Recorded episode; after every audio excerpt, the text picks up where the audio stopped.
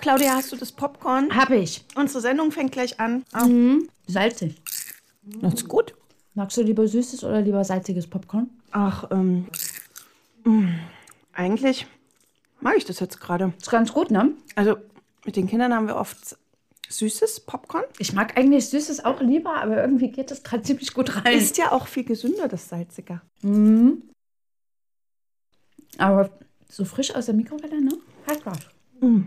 Wobei es Leute, äh, Zuhörer geben könnte, die es nicht mögen, wenn wir essen. Ja, wir sollten vielleicht auch mal zum Thema kommen. Genau. Mit was schlägst du dir gerade die Nacht rum? Um die Ohren. Ich schlage mir die Nacht um die Ohren mit, beziehungsweise ich habe mir die letzte Nacht um die Ohren geschlagen mit The Swarm. Durchgekommen?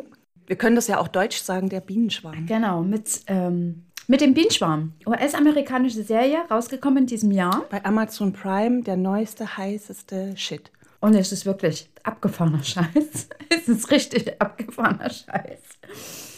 Also ich habe ich es total gut gefunden, aber es ist wirklich richtig abgefahren. Ich muss auch sagen, ich lag ein paar Nächte im Dunkeln und habe die Decke angestarrt, nachdem ich das geguckt habe. Und habe nicht in den Schlaf gefunden. Ähm, Ich kann es total nachvollziehen. Miniserie, sieben Folgen, gar nicht auch so lang. Lassen sich wirklich gut weggucken, wobei man am Anfang ein bisschen braucht, um. Also ich habe ein bisschen gebraucht, um warm zu werden, aber als ich dann drin mir ging war, es auch so, ja. war es wirklich, es war wirklich richtig heiße Scheiße. Also ich habe auch, aber spätestens, wir können ja dann gleich nochmal ähm, tiefer einsteigen, also spätestens ab Folge 4, was ja schon relativ weit dann drin ist, dann war ich völlig dabei und dann war ich auch beim Binge-Watchen. Genau, ich habe die ersten zwei Folgen, habe ich auch so ein bisschen, also die ersten zwei habe ich am Stück geschaut und danach Ja. hatte ich auch eine kurze Pause und ab Ende Folge also da ging es dann schon los, da musste ich dann schon wissen, wie es weitergeht. Na, weil man es erstmal verdauen musste. Also Ja. zumindest mir ging es so, weil das hatte eine enorme Geschwindigkeit am Ende, am, am Anfang, also am Ende auch, aber am Anfang. Und dem erstmal so emotional zu folgen, wo bin ich denn jetzt hier eigentlich reingeschmissen? Genau, wobei ich sagen muss, dass ich das gar nicht so empfunden habe wie du, dass diese erste Folge so eine Geschwindigkeit hatte. Okay. Ich fand dieser Einstieg, der ja so ein bisschen quasi, der erzählt, in welchem Setting wir uns befinden, wer die Protagonisten sind, worum es geht, fand ich gar nicht mit so viel Geschwindigkeit erzählt. Ja. Aber es hat dann eben richtig stark angezogen. Wir sind ja jetzt bei Nachtfresser, Genau. Richtig. Unserem Serienpodcast. ein neuer Podcast. Hm. Warum heißt das denn Nachtfresser? Wie sind wir denn da hingekommen?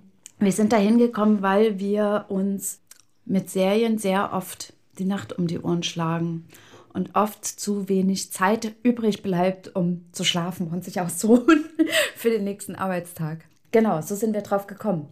Es gibt sogar ein ähm, Fachwort dafür. Also ich, ähm, ich hatte das im Freundeskreis, hatten wir das so ähm, besprochen vorher schon, weil es vielen so geht, also gerade mit Kindern, dass sie versuchen, nochmal was, äh, so dem Tag ein Schnippchen zu schlagen, wenn dann es ruhig im Haus ist oder in der Wohnung. Und dann nochmal so die Me-Time da rauszukratzen aus dem Tag. Und ähm, das hat tatsächlich, ähm, ich habe das dann auch gefunden, Wissenschaftlerinnen haben das untersucht, 2014 schon, die Revanche, äh, Revenge Bedtime Procrastination. Also das heißt, dass du wirklich versuchst, eben, obwohl du es besser wüsstest, dass du eigentlich schlafen gehen solltest, Also am Handy, am Laptop oder eben am TV hängen. Genau, dass du da versagst um, und ähm, dir vielleicht noch Serien, also das muss nicht unbedingt so sein, ne? du kannst natürlich auch auf ein wildes Konzert gehen, aber ähm, es kann natürlich auch sein, dass du einfach dich festbeißt an einer, an einer richtig guten Serie. Ja, aber es ist dann auch so schwierig, ins Bett zu gehen, wenn du unbedingt wissen willst, wie es weitergeht.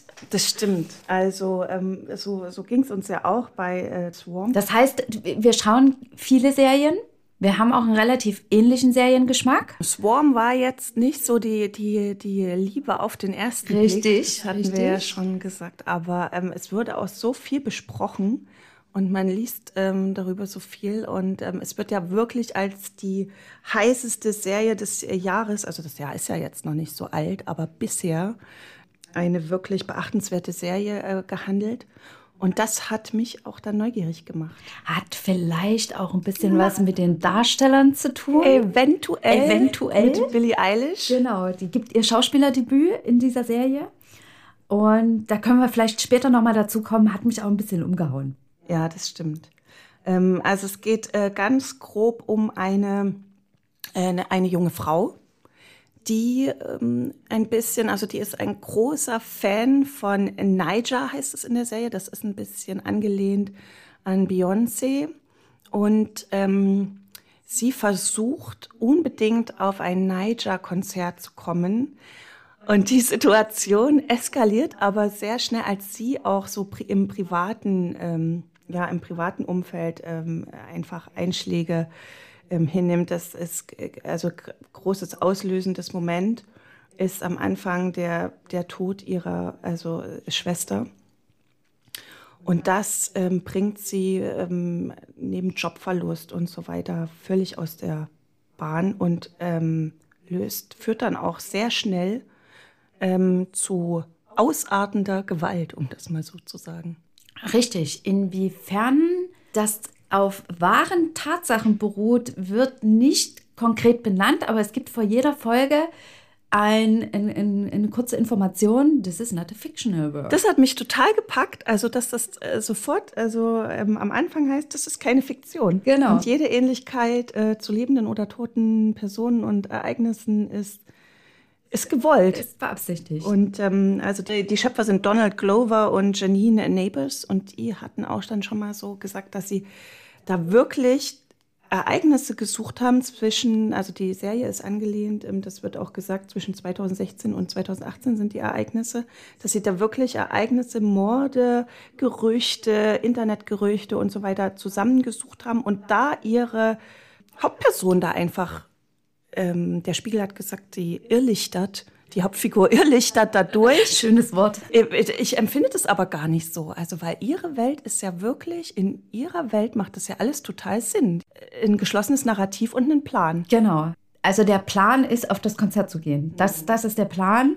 Ähm, alles, was so nebenbei passiert, ist nicht immer unbedingt geplant, ist so mein Eindruck, aber es verfolgt halt, es ist notwendig, um dieses Ziel zu verfolgen. Genau, aber es ist so. schon, es ist schon einfach, also es macht geschlossen für sie Sinn. Also es ist, es, man hat nicht den Eindruck, dass sie jetzt glaubt, äh, da zu irrlichtern oder um, unterwegs zu sein. Das ist auch so. Wirklich ein schönes Wort, ehrlich. Da sind wir auch eigentlich schon beim Genre, weil man hat sehr viele Momente von so einem Roadmovie auch. Das fand ich übrigens auch sehr gut, dass es immer wieder an anderen Orten spielt und äh, du quasi auch so eine Reise mit ihr unternimmst in der sie sich ja auch sehr entwickelt. Am Ende der Serie ist sie ja eine völlig andere Person als am Anfang. Es wird aber angefeatured eigentlich als Horror, ähm, als Horrorserie oder ähm, auch Horrorkomödie.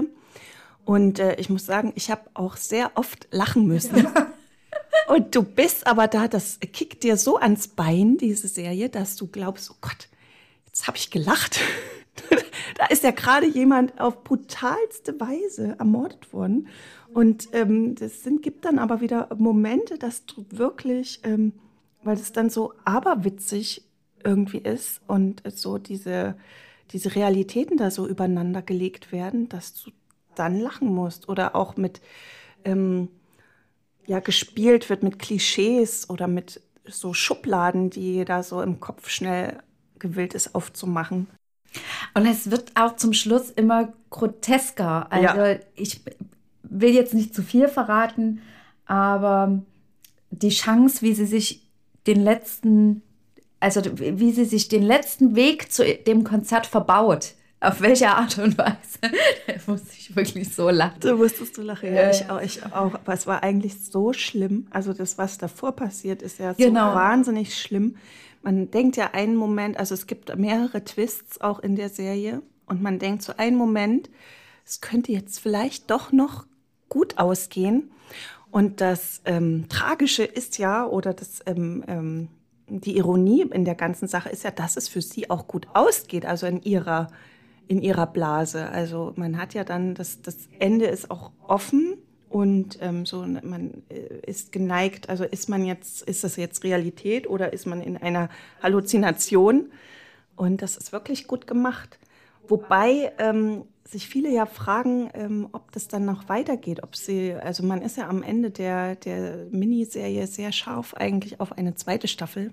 Und da heißt schon so ein bisschen, ähm, nein, das ist eigentlich ein abgeschlossene Kleines. Wobei ich das ganz gut finde, ehrlich gesagt. Ich, ich mag das, wenn so Miniserien dann auch rund sind. Es gibt nichts Schlimmeres als Serien, die irgendwann in der Mitte aufhören, weil sie nicht mehr weiter produziert wurden. Das stimmt. Oder. Also ich finde das eigentlich ganz cool und ich finde auch, das Ende kann auch für sich stehen, so wie die Serie geendet hat in Folge 7 kann das gut für sich stehen. Also ich hoffe nur, dass die äh, Produzenten das auch durchhalten, weil jetzt ähm, ist ja da so ein Hype auch entstanden und auch durch Billie Eilish, ähm, dass es man da schon versucht sein wird, da vielleicht noch ein bisschen ähm, Zuschauer, noch mehr Zuschauer zu erreichen oder Geld damit zu machen. Aber eigentlich hast du total recht, ist es wirklich ähm, gut, da was hinzuschmeißen und zu sagen, das ist es jetzt und ähm, da hängen wir nicht nochmal was ran. Aber weil du es jetzt gerade gesagt hast, Billie Eilish, lass uns mal über die Schauspieler reden. Also mir war ja die Hauptdarstellerin unbekannt.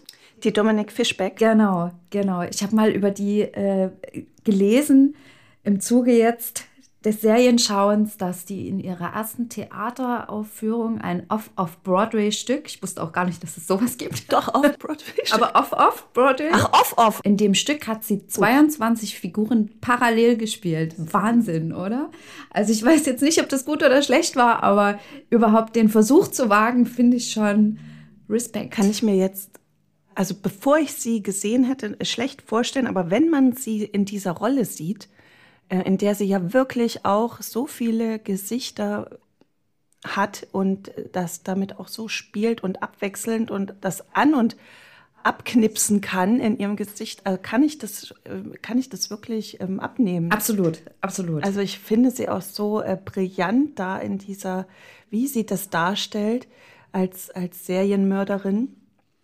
Naja, du hattest mir erzählt, es soll ja auch die erste schwarze Serienmörderin tatsächlich sein. Ich habe das irgendwo gelesen, ich kann es jetzt aber auch nicht mehr verifizieren, aber die zumindest so dargestellt wird. Auf jeden Fall äh, ist es ja spätestens, wenn People of Color dann äh, kriminell äh, dargestellt werden, spätestens dann der Kommissar, der dann weiß ist und ermittelt. Und das ist ja wirklich auch dann nochmal top, dass es eben eine schwarze Kommissarin dann gibt, alleinerziehend und sie sagt dann auch, dass wirklich nur sie überhaupt diesen Fall lösen könnte als schwarze Frau. Also auch dieser, die, äh, das Feld Rassismus wird ja da diskutiert, aber nicht mit der, mit der Keule oder mit dem Zeigefinger, sondern das sickert irgendwie so rein. Es ist da.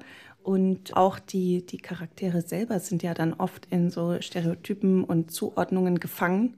Und ähm, also das bricht es dann auch schon wieder auf. Das finde ich total spannend auch. Richtig, also die Rolle der Kommissarin, das muss ich auch noch mal sagen, die war echt super. Also da, da musste ich auch an so vielen Stellen lachen, weil sie sehr überzogen spielt, aber das auf so eine gute Art und Weise macht. Äh, da habe ich an vielen Stellen echt schmunzeln und auch richtig lachen müssen. Heather Sims verkörpert äh, die Kommissarin. War, war, mir vom Gesicht her auch unbekannt. Ich konnte es auch nicht ähm, zuordnen, nein. Also, aber das ist ja gerade das. Ähm, was diese Serie schafft, auch das, das ist ja nochmal so ein Twist, dass dann eben wie so eine ähm, Kriminaldoku, Mockumentary, eine Mockumentary ähm, dargestellt wird, wo auch das äh, Screen-Format dann wechselt. Genau, das äh, fand ich ganz spannend. Die Serie ist in 4 zu 3 Format, eigentlich völlig veraltet mhm. ähm, und hat dadurch auch so ein Vintage- Effekt. Also es sieht alles so ein bisschen oldschool aus, obwohl es ja eigentlich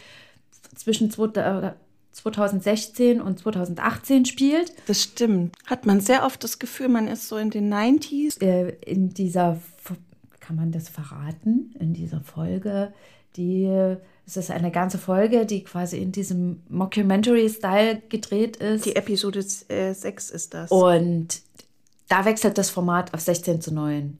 Und das fand ich auch sehr spannend, weil auch der Stil dann nicht mehr ganz so vintage ist. Also es ist, hat irgendwie einen anderen Style. Und, und der ist, in der Episode wird eigentlich auch ähm, mehr verraten über die Hintergründe der Täterin. Also da wird ein bisschen ausgeleuchtet, ihr Background.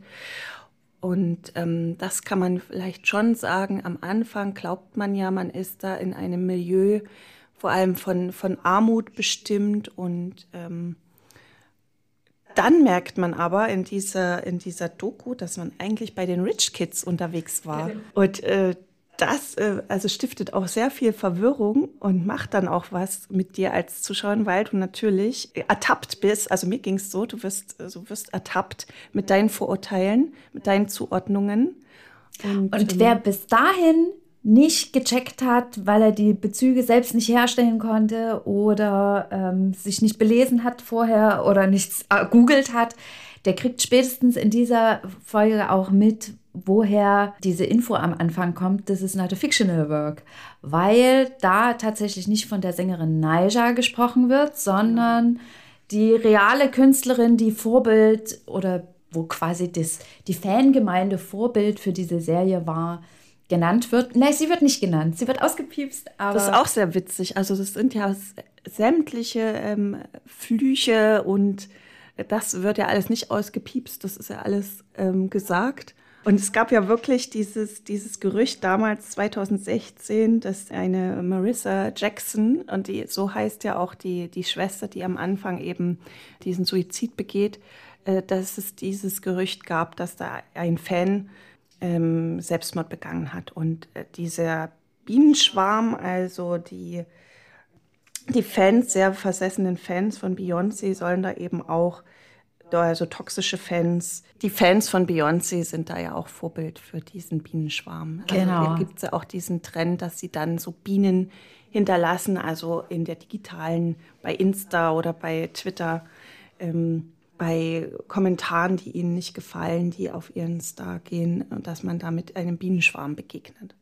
Und das ist ja auch, ähm, fand ich, so ein so eine Erzählform, die mich dann auch gepackt hat, mal abgesehen, dass ich mir eigentlich Horrorserien nicht anschaue, weil ich da und diese Medienkritik auch gesehen habe. Also was passiert, wenn du diese Verhaltensweisen, Hasskommentare und so weiter ähm, aus der digitalen Welt, wo so vieles einfach da reingepustet wird, einfach so nimmst, wie sie sind und in die Realität überträgst. Genau, und ich habe auch so ein bisschen Kritik äh, auch gesehen, ich weiß nicht, ob man das jetzt vielleicht aus deutscher Sicht so gesehen hat, aber auch bei den Ermittlungen. Diese Recherche im Netz, also das war sehr, da musste ich auch sehr lachen, als die Kommissarin dann äh, vor sowas ähnlichem wie Facebook saß und so gesagt hat, du, du erkennst es. Wenn du es siehst, erkennst du es. Ja, sie hat da sehr schnell immer Schlüsse gezogen, ne? von, von verstreuselten Chipskrümeln angefangen, die auf eine schwarze Täterin hin hinführen. Das, also, also dass sie da, da musste ich auch so richtig äh, lachen, als ähm, es gibt ja immer, also abgesehen von diesen brutalen äh, Morden, gibt es auch unglaubliche ähm, äh, Fressattacken. Die, also ähm, Essen spielt grundsätzlich eine Rolle. Es spielt eine große Rolle, ja. Essen spielt eine große Rolle. Äh, auch in der Symbolik. Also besonders eigentlich in der Symbolik. Und die, und die Kommissarin hat, statt eigentlich dem Blut zu folgen, ist sie den Chipskrümeln gefolgt. Das fand ich so abgefahren. Das stimmt, das stimmt. Auch an den Tatorten waren ja immer irgendwie Tüten oder Krümel, irgendwas Verstreutes. Und sie hat dann immer sofort darauf geschlossen. Du hast es auch immer, es war auch gut eingefangen, wie sie immer den Blick nur darauf gerichtet hat, weniger auf das Blutbad, was ringsrum war. Ja, weil ich auch das Gefühl hatte, ähm, also das war dann auch so ein Spiel der Serie, dass man das ja alles kennt. Das war ähm, also die Blut zu verspritzen und da zu morden, das war ja so belanglos im Grunde erzählt, also schon brutal, aber so selbstverständlich auch, also wie sie da auch unterwegs war, die, ähm, die Serienmörderin. Ähm, war das eigentlich nicht das Problem. Auch, äh, dass es so lange gedauert hat, bis überhaupt mal aufgefallen ist, dass Leute fehlen. Also das, das fand ich auch interessant. Ähm, so, oder Waffengewalt oder das, also wie, wie damit umgegangen wurde. So, ja, hey, wir sind hier in Texas, so regeln wir das hier. Das fand ich auch so wirklich sehr witzig. Zumal, äh, ohne zu viel verraten zu wollen, das auch in so einem breiten Slang kam. Also dieses I'm from Texas. Es kam in so einem derart breiten Slang mit immer so bewusst gelassenen Pausen dazwischen. Das äh, hat mir gut gefallen. Ja, und sie, also die Drew, wischt ja auch nur so grob zusammen. Also die Drew ist die Hauptdarstellerin. Sie ähm, ähm, lässt auch völlig offen, wie sie, also oft äh, wird offen gelassen, wo jetzt eigentlich diese Leichen hingekommen sind. Also man ist sich dann auch, also ich habe auch Schwierigkeiten gehabt dann beim Mitzählen, wie viele denn jetzt das eigentlich waren. Aber ich habe das Gefühl, darauf kann es auch gar nicht wirklich Nein. an. Also äh, überhaupt grundsätzlich, wer sich jetzt äh, an Horrorgenre nicht rantraut, es ist nicht das Klassische, weil wir gruseln uns auch eigentlich nicht besonders gern. Du und ich, das hatten wir äh, schon mal besprochen. Aber man hat da keine Schwierigkeiten eigentlich, also weil also gerade weil das auch schnell dann in diese ähm, Ironie aufgelöst wird, gibt dann nicht so diesen diesen Shutter Island Grusel oder äh, dass man sich das so vorstellen muss. Also dadurch, dass dass man die auch nicht so kriegt, die Serie, dass sie sich nicht einfach in so ein Genre reinstopfen lässt, lässt das viele Möglichkeiten, das auch sich anzuschauen. Aber kommen wir doch mal zu der Folge, die uns dann auch gekriegt hat, und zwar die Episode 4 mit Billie Eilish. Richtig. Ich würde gerne noch an der Stelle ganz kurz vorausschicken, dass es mehrere bekannte Schauspieler gibt, die da ihren Auftritt haben. Billie Eilish ist halt die bekannteste, glaube ich. Wobei auch Paris Jackson fand ich ziemlich gut. Der hatte auch eine wirklich gute Rolle, ja. Genau, also die taucht in Folge 2 auf und ich habe sie auch als solches gar nicht gleich weggekriegt, aber sie macht es extrem gut. Ich musste dann auch, ich, ich habe dann nochmal zurückgeswitcht und habe dann so die, mir die Folge nochmal angeschaut, wie sie ihren Partner ähm, beschimpft, der im Auto sitzt. Es gibt eine Szene. Ja, ja, wo man das so beiläufig. Genau, ganz beiläufig. Da sieht man quasi nur im Hintergrund, es ist auch keine Nahaufnahme, wie sie auf das Auto ihres Partners springt und ihn wild beschimpft. Es wäre ihr Auto, er soll aussteigen, er soll das Auto öffnen. Es ist absolut absurd, aber so gut gespielt. Und sie kommt dann eigentlich in Konflikt mit ähm, der Hauptdarstellerin, mit der Drew, weil ähm, sie dann sich von ihrem Partner trennt und bei ihr dann einzieht und sie ist so, sie hat so eine plappernde, plappernde Figur, die sie darstellt. Und dann, das fand ich dann auch schon wieder so witzig, weil, ähm, aber das ist völlig logisch. Also als aus, aus der Sicht einer Serienmörderin muss der weg. Der muss dann weg, weil, weil sie die natürlich wieder loshaben wollte, diese neue Zimmergenossin. Genau. Und dann, äh, dann wird es aber nochmal gebrochen, indem sich dann äh, sie drüber freut, dass der Alte weg ist und sagt, jetzt können wir richtig irgendwie loslegen. Ja, und dann, also klar, dann muss sie auch weg. Wir verraten ganz schön viel, aber ich, ich glaube, darauf muss man sich jetzt auch mal einlassen. Äh, ja, wir haben jetzt ganz schön viel gespoilert, aber ähm, man hat eigentlich äh, nichts vorweggenommen, weil das Wie, also die Serie kriegt dich eigentlich mit dem Wie auch. Genau, wie es umgesetzt wird, wie es dargestellt wird. Äh, also ich fand wirklich, man geht so mit ihr mit. Also obwohl sie eigentlich ein total, sie ist kein besonders sozialer Mensch. Das muss man schon sagen. Sie hat auch wenig soziale Kontakte, außerdem zu ihrer Schwester, der ja schon in der ersten Folge abreist. Nicht ganz, aber also danach hat sie eigentlich keine Bindungen mehr, die sie irgendwie am Boden halten. Ja, also die, die, die Serie erzählt auch ganz stark so die Gefahr, die von Vereinsamung ausgeht. Also von Vereinsamung am Screen, am Handy, in, der, ähm, in den sozialen Netzwerken. Also dass sie glaubt, sie ist ja in ihrem Bienenschwarm, in ihrer Fangemeinde, aber tatsächlich, so wenn wie es der Zuschauer sieht, ist sie ganz allein, also oft. Und ähm, man sieht auch, ähm, man kann sich es nicht so einfach machen zu sagen, das Böse, die Serienmörderin, was ja oft dann so ähm, ist, diese, diese Zuschreibung äh, ist nicht zulässig, äh, weil man auch ganz stark eine traumatisierte Frau einfach sieht, die versucht, teilweise auch versucht, wieder Anschluss zu bekommen. Also ähm, eine, eine Gefährtin sucht, eine Freundin.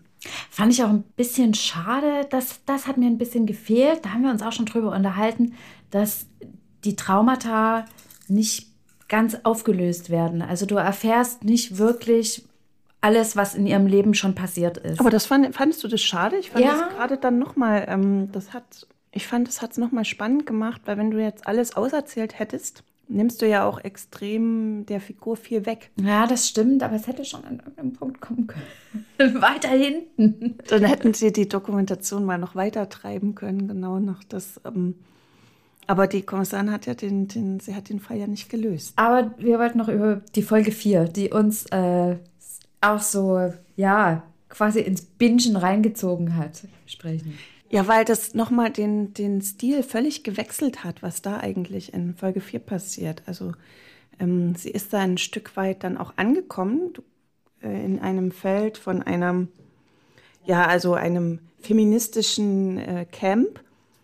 Tatsächlich wird eigentlich schnell klar, dass das eine neue, neue Gefährlichkeit da entwickelt, weil nach einer Weile schon klar wird, dass es da eigentlich eine Sekte. Ja, es, es wird so als sagt man Retreat dargestellt? Ja, also ähm, sie, sie, selber sprechen da von Empowering, ne, dass sie sich so gegenseitig da bestärken wollen als Frauen.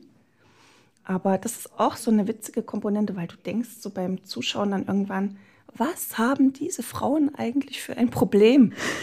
Oder? Also wobei, wobei es so schön losgeht. Mhm. Es geht so wirklich mit so einem Empowerment los. Frauen helfen sich gegenseitig. Gehen zusammen wandern. Genau. Sie, also sie treffen ja auf die, auf die Drew, auf die Hauptdarstellerin, auch in einer Situation, wo du denkst, ach, das ist aber toll, die hilft ihr jetzt und sie helfen sich gegenseitig und ah, spannend, sie erkennt die Situation und holt sie da raus und so lernen sie sich kennen und wie spannend. Und dann switcht es aber relativ schnell, dass du denkst, hm? Ja, das könnte, das könnte hier auch böse ausgehen. Also es wird ja nicht bis zum Ende dann auserzählt. Es hat ja vorher dann einen wieder sehr ähm, dramatischen Cut aber man merkt relativ schnell, dass das jetzt auch wieder ähm, in eine ähm, neue Phase der von, von, von Gewalt und auf jeden Fall von. Ähm naja, es wird so ein bisschen von Seiten dieser Frauengruppe wird auch so ein bisschen die Kiste aufgemacht, was kann ich denn auch mit psychischem Druck und psychischer Gewalt alles anstellen. Ja, genau. Das fand ich spannend. Eine Beeinflussung auch. Fand ich super. Fand ich super spannend, wie das umgesetzt war und wie du auch selbst das Gefühl hattest, man kann, man, man merkt, es ist unangenehm, aber man kann sich dem noch gar nicht so richtig entziehen. Und gerade Billie Eilish macht das super. Also Billie Eilish spielt so die Sektenführerin, genau, die Eva. Die mit einer wahnsinnigen Präsenz auch diese, diese Rolle ausfüllt und du richtig, also man kann die Nähe dieser Person quasi spüren, wenn du die Folge anschaust. Eine Szene, die dann auch wirklich sehr manipulativ, das ist auch so im Trailer von Swarm, sieht man ja diese Szene, genau. wie sie, ähm, die Drew, bei der Eva in einem, wie eine Art Trance versetzt wird, in ein so tiefen psychologisches Gespräch, wo sie versucht, da etwas über sie zu erfahren. Und ähm, du merkst dann, dass du nicht sicher bist, wer ist jetzt hier die gefährlichere. Und unglaublich attraktiv, Billie Eilish, sehr erwachsen. Plötzlich sehr erwachsen. Ich hatte so das Gefühl, dass sie es unglaublich satt hat, dass alle immer über ihre Haare vielleicht sprechen. Das hat sie ja schon, also diesen Twist hat sie ja schon vor einer Weile gemacht und auch ähm, in der Vogue ähm, dann, aber das war jetzt ist auch schon wieder zwei Jahre her, dass sie sich dann mal in ähm, wie Marilyn Monroe gezeigt hat und, und eben nicht diese Schlapper-T-Shirts und da gesagt hat, ich kann doch machen, was ich will. Ich meine, natürlich, ähm, so abwegig ist das ja nicht, gerade in einer Horrorserie ähm, ihr Debüt aufzuschlagen, weil ähm, gerade in ihren Musikvideos spielt sie ja auch ganz extrem mit dem Tod oder mit, mit, ähm, mit Suizid oder auch ähm, Blut und Gift. Und auch mit so ironischen Elementen, ja. was diese Serie ja auch hat. Von daher ist eigentlich der absolute Volltreffer für sie. Ja, also eigentlich ist es total folgerichtig auch. Und was ich aber auch nochmal richtig gut fand, ähm, du hast so zum Teil, wenn diese Szenen beginnen mit ihr, also auch in der Folge, so den Aufschläge von ähm, Ocean Eyes, ähm, die Melodien, so, aber nur ganz subtil am Anfang. Billie Eilish ist ja nicht die erste Sängerin, die, die in, ins Filmgenre ähm, möchte oder da in den Versuch startet oder in Serien auftaucht. Also denkt man an Lady Gaga oder ähm, Whitney Houston. Die, klar, die waren jetzt in Filmen. Aber der absolute Unterschied ist, dass sie da souverän ähm, einfach nicht singt. Also, dass es da ja um diese Niger geht und, und um, um Beyoncé-Bezüge. Und aber äh, Billie Eilish mit ähm, 109 Millionen Followern bei Instagram, die hat ja selber einen Schwarm. Also das fand ich auch nochmal gut. Wobei ich so ganz kurz den Eindruck hatte, man möchte das anteasern. Also wahrscheinlich will man mit der Rolle Billie Eilish sowieso ein bisschen anteasern, aber es wird ja in diesem Camp gesagt, wenn Drew ankommt, wir sind hier ein Künstlerkollektiv, ja, wir sind Künstlerinnen und wir treten alle noch auf einem Festival auf.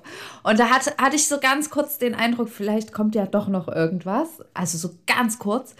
Aber äh, das verschwimmt dann relativ schnell. Man vermisst es aber auch nicht. Nee, man vermisst es überhaupt nicht. Also weil sie so stark ist, auch in ihrer Rolle und wie du schon sagst, so eine unheimliche Präsenz und Aura auch entwickelt, dass es eigentlich dann fast blöd wäre, ja da jetzt dann zu singen. Richtig. Und wie gesagt, furchtbar erwachsen. Also überhaupt nicht wie Anfang 20, sondern sie kam so gesettelt und also so sauber und klar rüber. Ich meine, gut, das kann man auch mit Anfang 20, aber sie kam wesentlich erwachsener rüber für mich. Also das kann ja auch durchaus sein, dass sie jetzt einfach ähm, mit dem Aufschlag auch in erwachsenere ähm, Rollen dann auch rein möchte. Und ähm, ihre Homies sind ihr ja sicher, also gerade die jüngere Generation Z, also was sie ja vielleicht möchte, obwohl das natürlich auch, letztlich ist es ja auch ähm, hat es ja auch Bezüge zu einer Teenager-Komödie und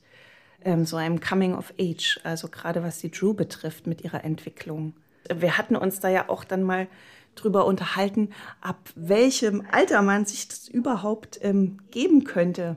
Also das fand ich ganz witzig. Wir hatten da, während wir ähm, geschaut haben, so einen kleinen äh, Austausch über WhatsApp und du fragst mich so, ähm, sag mal, ist das ab 12 oder 16? Und ich dann, weil, weil gerade diese brutalen an Anfangsfolgen. Du hast gesagt, aber 38 wäre gut.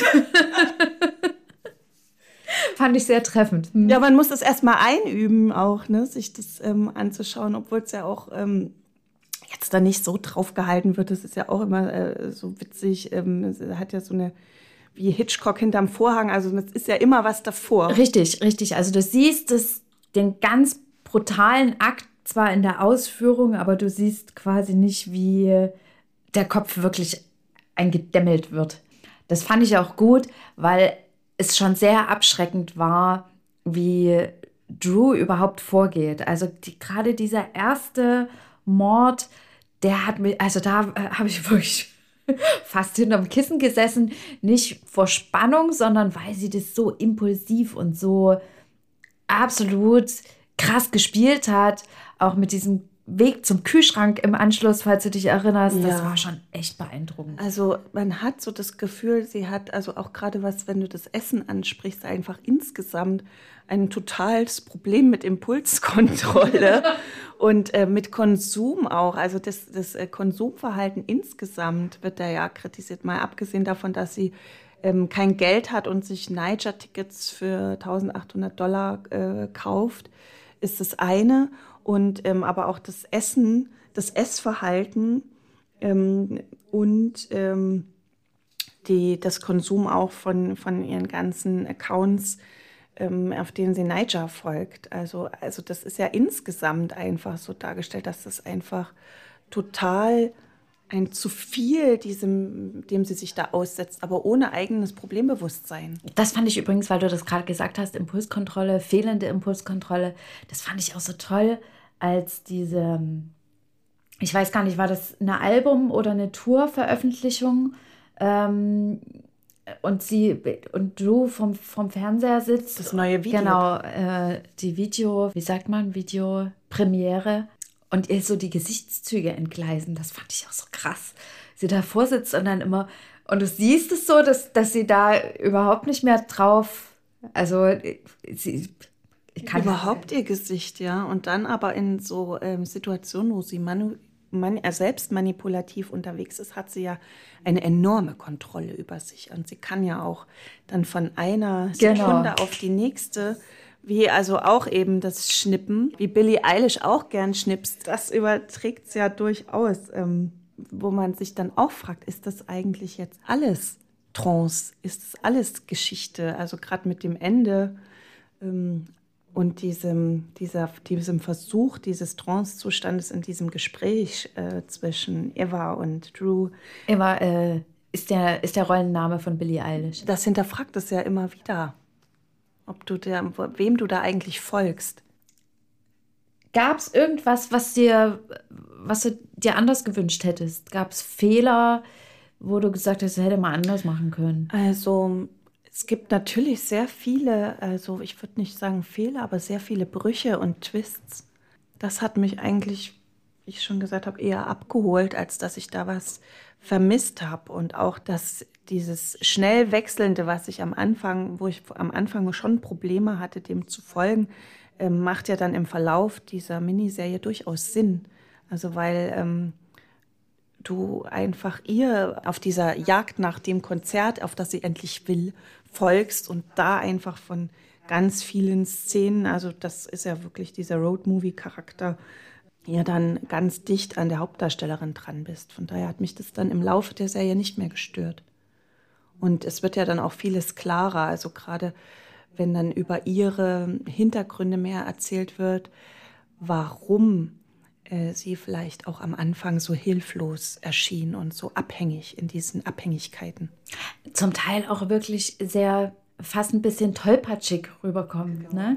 Da musste ich auch oft drüber schmunzeln, dass sie so fast ein bisschen plump dargestellt ist. Oder und es wird ja auch von ihr abverlangt, wird, end, werd endlich erwachsen, werd erwachsen.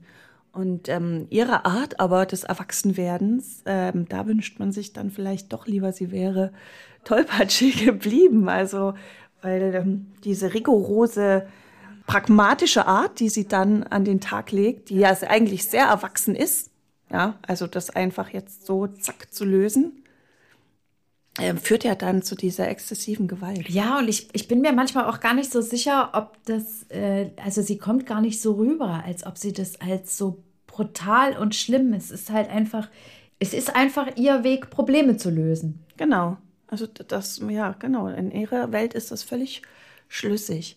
Was sagen denn die Kritiken?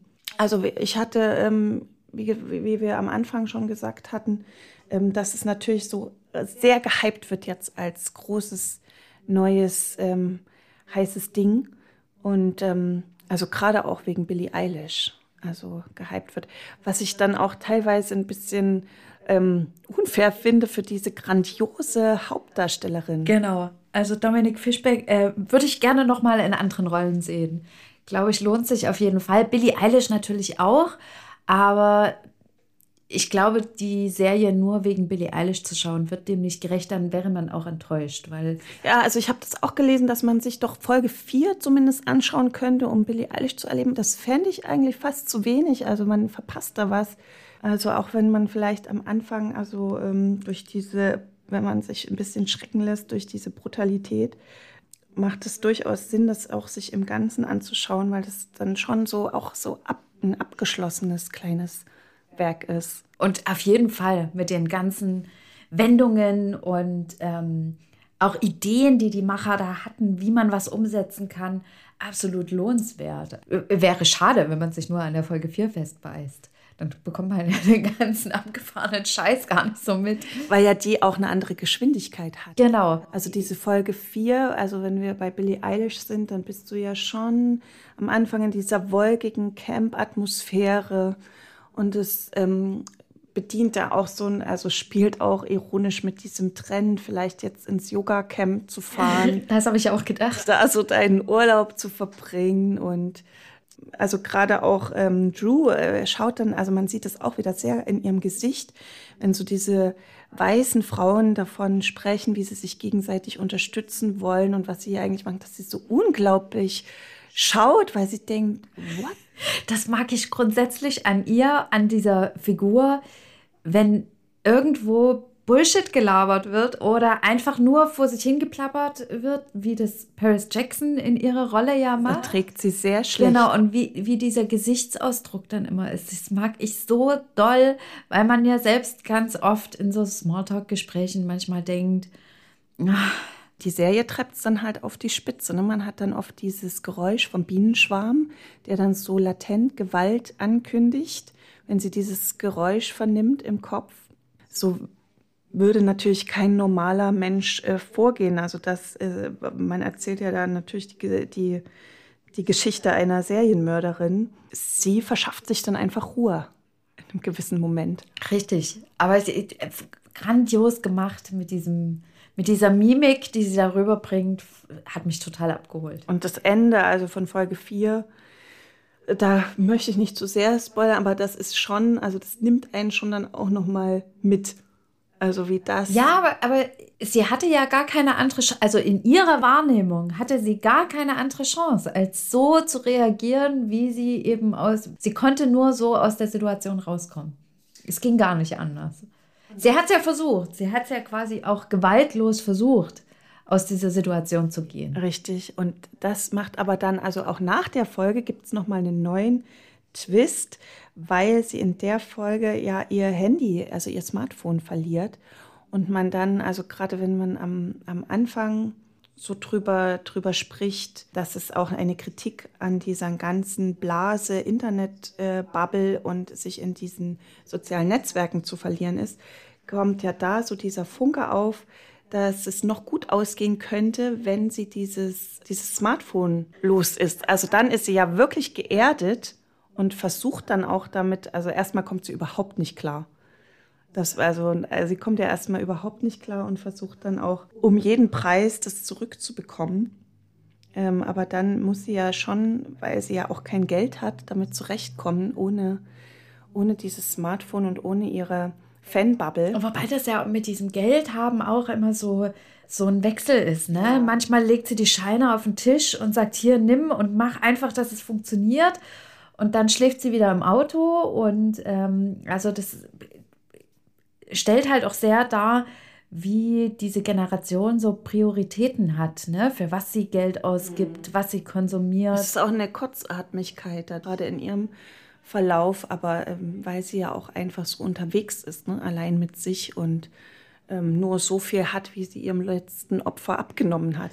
und ähm, man merkt aber, dass eben diese, diese Handykritik oder was auch nicht aufgeht, ähm, weil es äh, dann auch weiter eskaliert. Also es funktioniert ja einfach nicht für sie, sich wieder einzuordnen. Richtig. Also sie kommt auch da nicht äh, raus aus diesem, weil sie auch, wie wir schon gesagt haben, eine traumatisierte Figur ist und auch die, aus dieser Erzählung, das so beginnt ja auch oft die Gewalt, dass sie fragt, wer ist die Lieblingssängerin und sie das eben nicht erträgt und, und ein Opfer sagt es dann auch mal, scheiße, äh, das ist doch auf Twitter weil, weil er irgendwie da einen, einen Post äh, veröffentlicht hat, der da eben auf äh, ihren Lieblingskünstlerin irgendwie zielt. Und diese, diese Absurdität auch, dass sie das aber ähm, überträgt auf, dass der dann im wirklichen Leben äh, Vergeltung verdient hat. Was mich so ein bisschen wundert, das ist nicht ganz auserzählt, weil wir vorhin bei Fehlern waren, ist, dass in der letzten Folge es ja trotzdem lang klappt. Obwohl äh, die Freundin auch sagt, wir streiten uns immer wieder über, also es, es gibt ja quasi diesen Konflikt schon und sie konnte ja offensichtlich in eine längere Zeit, also die Drew konnte in eine längere Zeit äh, eine soziale Bindung aufbauen, ohne dass das eskaliert, obwohl der Konflikt besteht, dass die Freundin die Künstlerin nicht mag, kein Naija-Fan ist. Ja, es kommt dann schon, also das ist auch ähm, das zeigt dann auch sehr viel nochmal von ihr als Mensch, weil sie dort eben nicht so vorgeht, so dieses, dieses an den Tag legt, dass sie das so egal ist und dass sie das so beiläufig auch jemanden beseitigt. Also da hat sie wirklich dann Schwierigkeiten auch. Ja, ja. Das fand ich auch sehr beeindruckend, wie sie da am Ende nochmal sagt, I love you.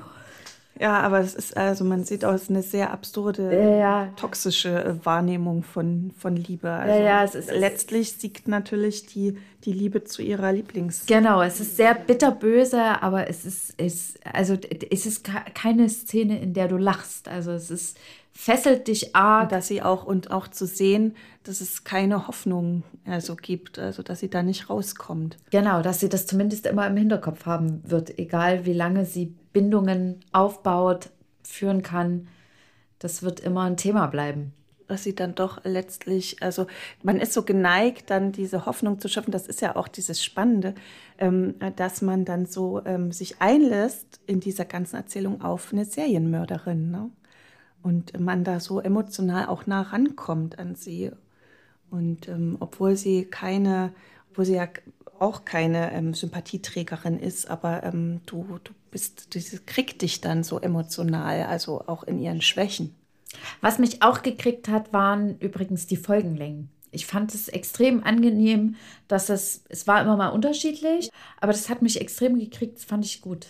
Auch, dass es nicht so festgefahren war, also dass das dann angepasst war, wenn es eben ähm, nicht mehr zu erzählen gibt jetzt in dem Moment oder nicht mehr braucht für das Format der Mockumentary, dann, dann, dann sind wir fertig hier. In der Mockumentary war sogar äh, der, der Titel anders. Ne? Da stand nicht äh, Swarm am Anfang. Da, ich, ich weiß gar nicht mehr, was da stand, aber es war sogar, also es kam rüber wie eine völlig andere Serie. Du hattest am Anfang noch so ein paar Einblendungen, die auch in 4 zu 3 waren, die auf, auf vorhergehende Folgen verwiesen haben, aber ansonsten war, hättest du es nicht erkannt. Und witzig vor allem, dass, ähm, dass dann gesagt wurde, dass äh, Amazon Prime jetzt schon dran ist. Das, also das war ähm, schon wirklich witzig. Also ähm, abschalten oder binge-watchen, was sagst du? Ah, auf jeden Fall binge-watchen. Auf jeden Fall binge-watchen.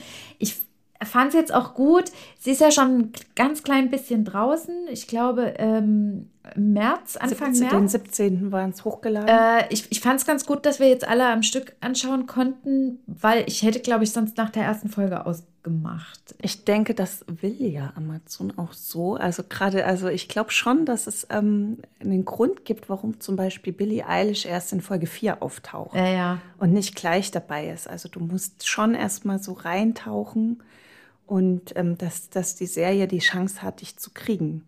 Also weil, also wenn ich jetzt nur von der ersten Folge ausgehe und äh, nicht den Anlass gehabt hätte, da weiter reinzugucken, weiß ich auch nicht, ob ich da dran geblieben wäre. Also wer da jetzt mal reingeschnuppert hat und denkt so, was ist das, wie, wie wir auch gesagt haben, was ist das, Alter, was ist das für ein derber Scheiß?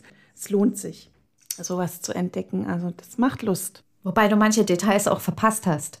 Ja, das hast du mir dann gesagt, dass ich ein entscheidendes Detail äh, von ähm, Rory Culkin, äh, Kali Culkins äh, Bruder, der dann am Anfang, äh, war das noch Folge 1? Das war Episode 2. Möchtest du noch mehr zu diesem Detail? Auch? Nein, da kann sich. Man sollte sich, auf die äh, Glasschüssel achten, sagtest du mir dann. Ich habe es nicht nochmal geguckt. Ist auch nicht schlimm. Du hast jetzt auch nichts, nichts wahnsinnig Wichtiges verpasst. Ich fand es bloß witzig, Okay. Als ich dich danach gefragt habe und gesagt hast, nee, das habe ich gar nicht mitbekommen.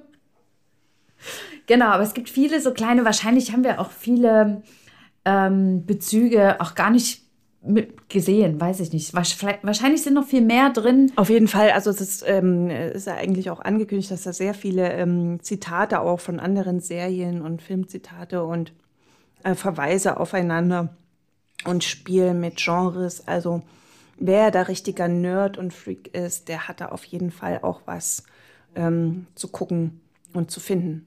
Und ich freue mich auch schon dann aufs nächste Mal, Claudia. Willst du noch ein bisschen Popcorn? Wir haben noch eine ganze Schüssel übrig. Dann bis zum nächsten Mal. Bis zum nächsten Mal.